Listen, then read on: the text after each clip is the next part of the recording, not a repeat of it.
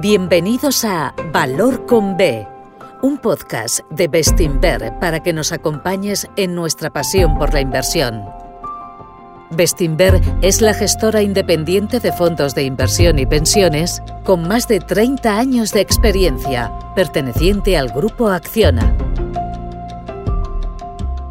Hola a todos, en este episodio de Valor con B vamos por primera vez a comentar la carta trimestral. En este caso, aprovecharemos la publicación de la del segundo trimestre de 2022.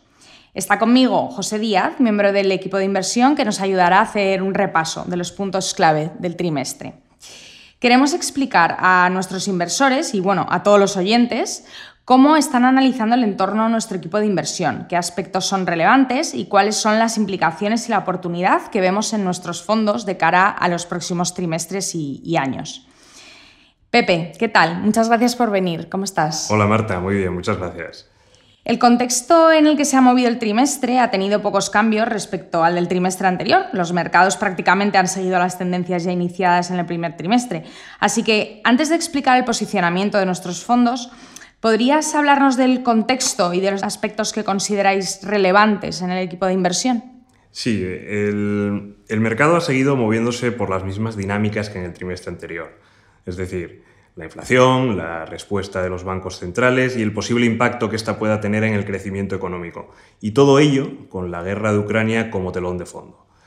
La principal novedad del trimestre, sin duda, ha sido el endurecimiento de la política monetaria por parte de los bancos centrales, que han optado por enfriar la demanda para restablecer de esta manera el equilibrio con la oferta y aliviar así las presiones en el nivel de precios. Lo que pasa es que esto está teniendo un impacto cada vez más notorio en la actividad económica, provocando un enfriamiento que para muchos es el preámbulo de una recesión. Y cuando digo para muchos, quiero decir exactamente para muchos, porque mm, estamos ante una de las posibles recesiones más anticipadas de la historia y más reflejada en los precios de los activos, que como siempre ocurre en estos entornos, han caído anticipando el, el empeoramiento de la macro. Eh, estas caídas no son plato de buen gusto para nadie, pero cuando los precios descuentan una recesión, históricamente han aparecido las mejores oportunidades de compra. Son periodos complejos, pero hay que aprovecharlo siempre. En cualquier caso, respondiendo a tu pregunta, continúan las mismas grandes tendencias del primer trimestre. Así que si alguno de nuestros oyentes quiere profundizar en cómo vemos el entorno, le recomiendo la lectura de las cartas de Bestinfond y de Bestinver Internacional de este trimestre y del anterior, en las que explicamos con detalle nuestra opinión. Perfecto. Como has dicho, los mercados han tratado de digerir, sin mucho éxito, la agresiva subida de los tipos de interés y han cerrado el trimestre con caídas. El Standard Poor's se ha dejado un 16,45%, el Stock 600 un 10,7% y el IBEX 35 un 4,1%.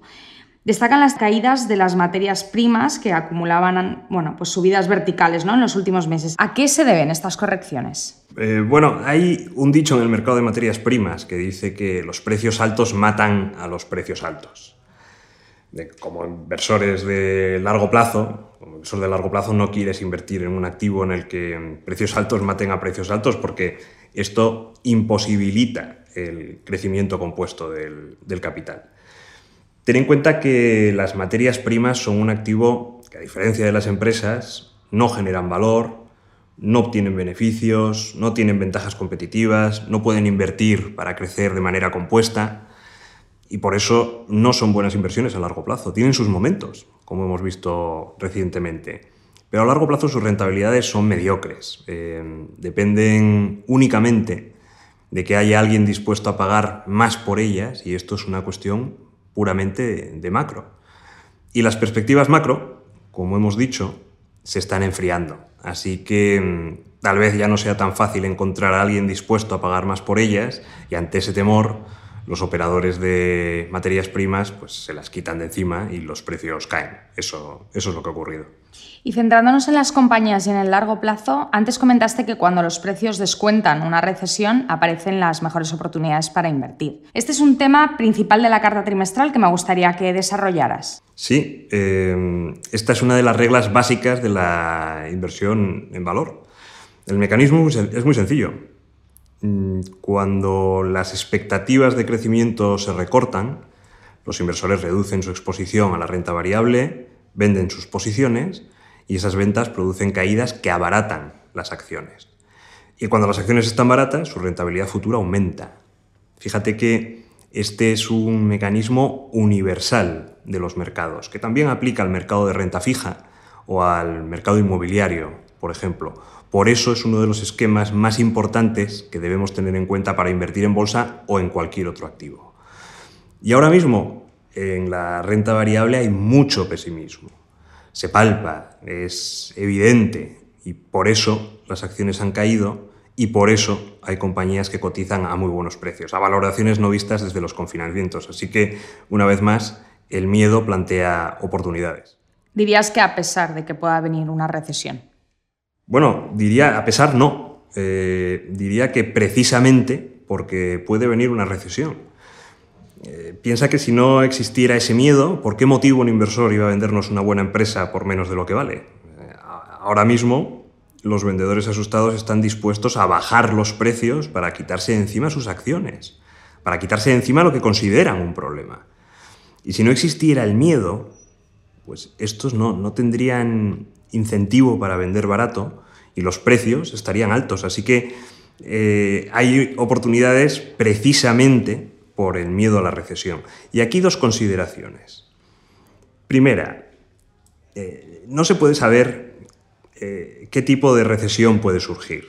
No se puede saber si durará mucho, si será muy profunda, incluso si finalmente ocurrirá. Lo que está claro es que a pesar de esta incertidumbre, el mercado ya se ha puesto en lo peor descuenta una recesión duradera y por eso las bolsas han tenido en 2022 su peor semestre, su peor primer semestre de la historia. Y segunda consideración, los objetivos de ventas y beneficios de la mayor parte de nuestras empresas esperamos que sean alcanzados en un plazo de tres o cinco años. Y si hay una recesión, pues lo más probable es que nos vayamos a la, a la banda larga del plazo. Esto reduciría nuestra rentabilidad anual porque, lógicamente, llegaríamos al mismo sitio, pero más tarde. Bien. Sin embargo, hay que tener en cuenta que los precios de las acciones están mucho más bajos que, que antes, así que tenemos niveles de valoración mucho más atractivos. Y esto compensa buena parte de lo anterior y también pone de manifiesto lo compleja que es la situación que estamos viviendo actualmente. Y un último comentario sobre las recesiones, pero desde un punto de vista más académico, si quieres.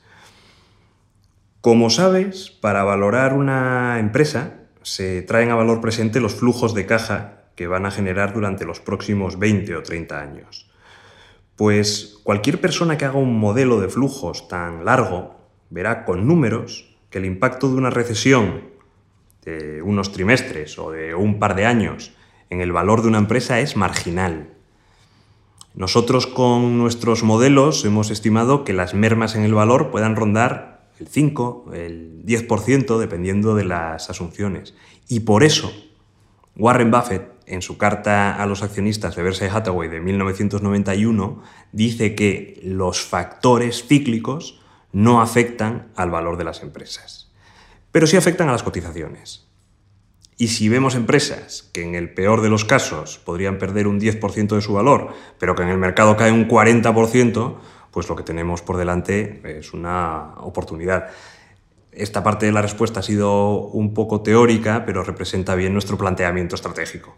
Bueno, pero no por el hecho de que una acción caiga merece ser comprada. ¿Qué estáis haciendo en este entorno de caídas para comprobar que el valor de las empresas se mantiene? Eh, no, claro, eh, invertir no consiste en comprar las acciones que caen, sino en comprar las que cotizan infravaloradas.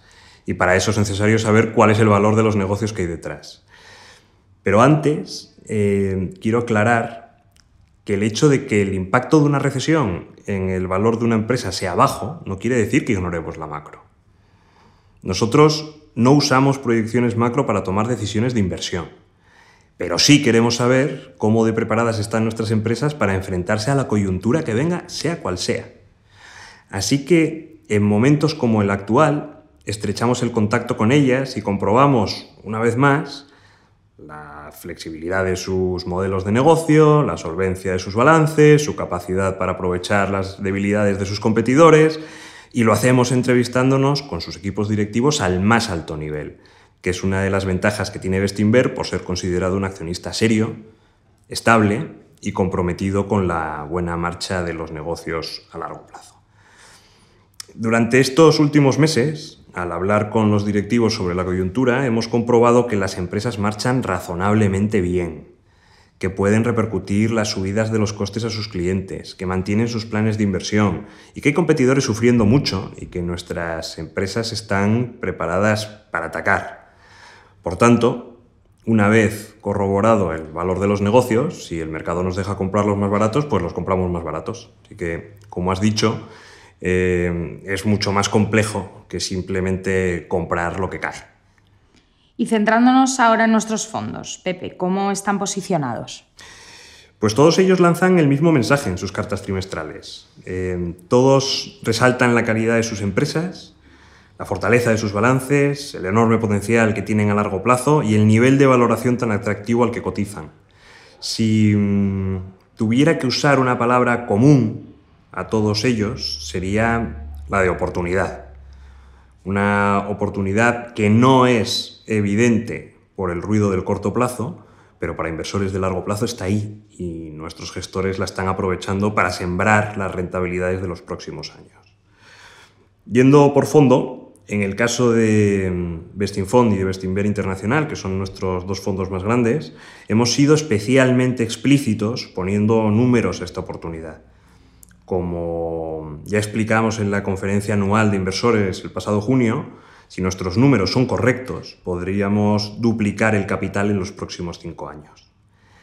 Y en su carta explicamos en qué se basan nuestras estimaciones, detallando nuestras perspectivas de ventas, de márgenes, de dividendos y de valoraciones. Así que recomiendo a los oyentes que la lean porque pocas veces se hace un ejercicio de transparencia tan detallado.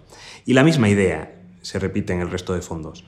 En Bestinver Bolsa, la oportunidad se representa con los ejemplos de Jerónimo Martins y de Endesa, que demuestran la cercanía que tiene nuestro equipo de gestión sobre las compañías del universo ibérico. O en el caso de Bestinver Grandes Compañías, con los ejemplos de Johnson Johnson y de Adidas, son dos empresas líderes, sólidas, rentables y de las que esperamos rentabilidades de doble dígito en los próximos años. En un entorno de optimismo, sería imposible ver a compañías de tanta calidad ofreciendo un potencial tan alto. La carta de Bestinver Consumo Global, por ejemplo, es interesante porque el equipo hace una disección detallada de su cartera para explicar el posicionamiento del fondo ante un posible escenario inflacionista o recesivo. Y como señalan sus gestores, están ante una de las mayores oportunidades que han visto en sus carreras. Bestinver Latam se centra en la tormenta perfecta que se ha desatado sobre las regiones emergentes y que ha castigado a sus bolsas durante el trimestre. Sin embargo, su gestor pone en contexto las razones coyunturales de las caídas y que en ningún caso supondrán un impedimento para el desarrollo económico y social de la región durante las próximas décadas. También la, carta de Bestinver Megatendencia resalta la ventaja que les da el uso del análisis fundamental para seleccionar las empresas de mayor potencial dentro de las tres megatendencias en las que invierte y que mm, son megatendencias que, que no se detendrán por un enfriamiento del ciclo. Una recesión no va a parar los avances en la calidad de vida de las personas, ni en la digitalización de las empresas, ni en la descarbonización de la economía. Estas son tendencias seculares que aportan una corriente a favor de sus empresas que durará muchos años y que sobrevivirá muchos ciclos económicos. Y por último, en los fondos de renta fija, la inflación ha castigado a todo el mercado. Pero en el caso de los bonos, se aprecia con claridad el principio de que a menores precios, mayores rentabilidades. Y vemos cómo han subido las tires de los fondos de manera vertical en los últimos meses. Así que, mm, a menos que un inversor piense que las tasas de inflación de doble dígito que estamos viviendo son sostenibles durante muchos años, que por cierto, como explicamos en la carta del primer trimestre, nosotros no opinamos así, ahora los inversores conservadores tienen por fin una oportunidad que no había en, en muchísimos años. Muchas gracias, Pepe. Pues, ¿con qué reflexiones, a modo de conclusión, querrías cerrar este podcast trimestral? Pues en esta carta hemos querido explicar la oportunidad que hay en nuestros fondos, pero mm, somos conscientes de que el entorno es complejo. Eh, cuando uno empieza a invertir, nos repetimos que las pérdidas son inevitables y que hay que tratarlas con normalidad, pero cuando finalmente llegan, se viven de forma diferente. Ya no son una amenaza teórica, sino que son algo real. Y esto es casi inevitable. Pero nuestras empresas son fuertes, eh, van a salir reforzadas de cualquier crisis y generarán buenas rentabilidades para los inversores pacientes y sobre todo dispuestos a aprovechar las caídas para comprar más. Comprueben la rentabilidad histórica que han tenido nuestros fondos después de periodos de grandes caídas como las de 2008, las de 2011, las del Brexit, las del COVID. Después de las grandes caídas, siempre han venido las rentabilidades más altas. Y por eso, en las crisis, los que pierden son los vendedores, no, no los compradores. Debemos actuar con prudencia, debemos actuar con paciencia, pero también tenemos que estar decididos a aprovechar las oportunidades y así estamos actuando en nuestros fondos y así se lo explicamos en sus respectivas cartas trimestrales. Pues muchísimas gracias, Pepe. Y como siempre, bueno, gracias a nuestros oyentes por estar una vez más con nosotros. Esperamos que les haya resultado interesante y hasta la próxima. Gracias, Marta. Muchas gracias a los oyentes. Gracias por escucharnos. Volveremos pronto con otro episodio de Valor con B, un podcast de Bestinver hasta pronto.